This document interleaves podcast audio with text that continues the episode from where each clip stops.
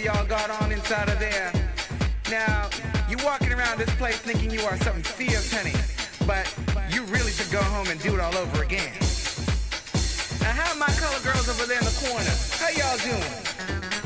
Y'all feeling fierce? All right, girls, you know, you know what to do, honey. The Revlon's calling. Well, anyways, y'all been just a blast inside of here tonight. I want to thank you all. So, uh, you know, if there's any sort of them freaky looking motherfuckers out there who thinks that they can, uh, give it to me, honey. Let me hear it. Freaky looking motherfuckers.